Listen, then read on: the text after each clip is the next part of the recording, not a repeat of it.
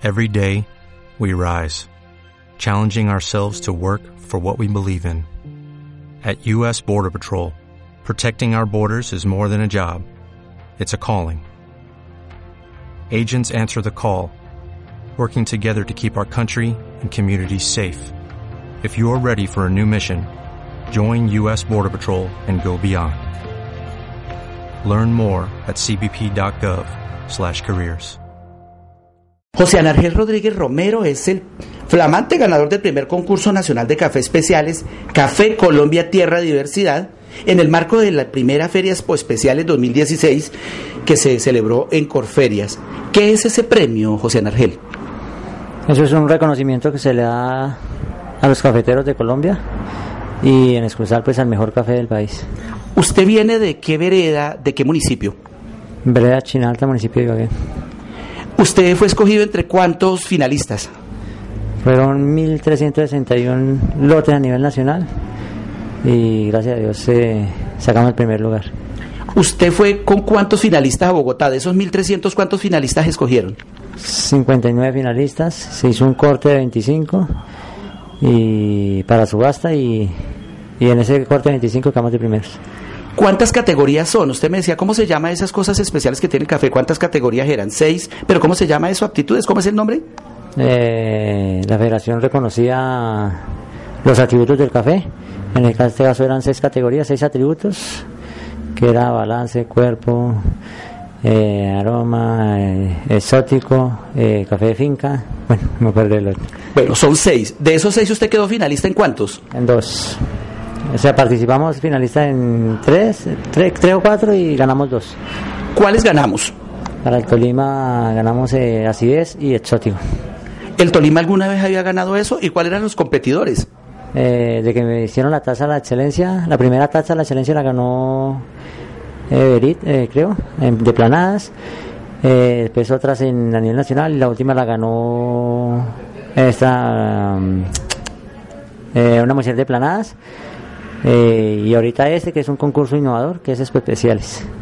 Tolima había ganado en eso. Eh, recordemos las dos especialidades, los dos atributos en los que ganó el Tolima, acidez y más exótico. ¿Alguna vez habíamos ganado en eso o quiénes eran los duros en eso? Bueno, en acidez eh, es un poco complicado porque el Tolima no produce un café con las características, ¿no? Porque se lo produce más que todo Nariño, Cauca. Y el más exótico sí hay probabilidades con los cafés de planadas, ¿no? Que planadas tiene eso. Pero a nivel de Ibagué, de Ibagué no.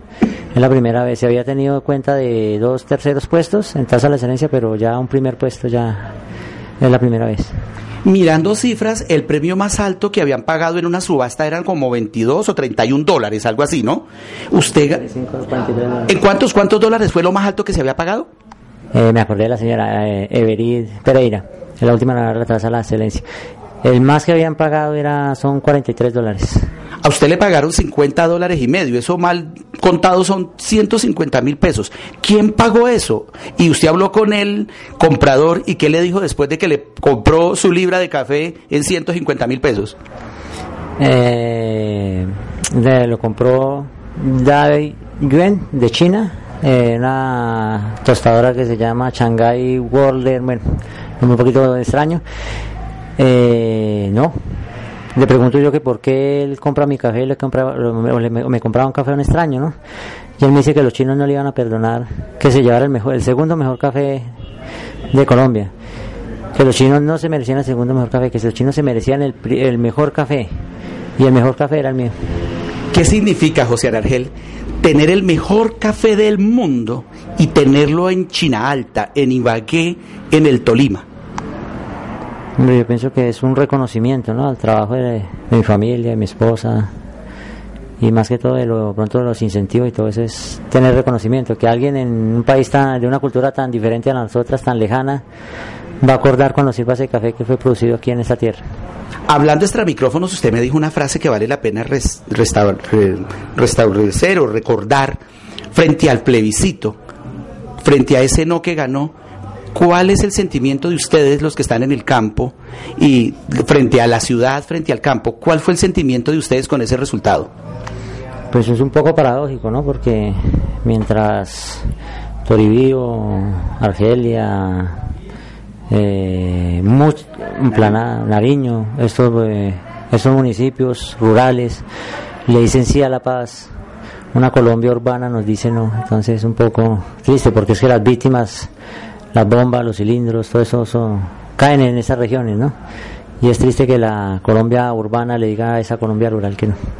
Finalmente, ¿cuál es su mensaje para los tolimenses, para los ibaguereños? Usted que nos representó y que nos está dando este regalo de cumpleaños anticipado para Ibagué, porque esto es un regalo para Ibagué.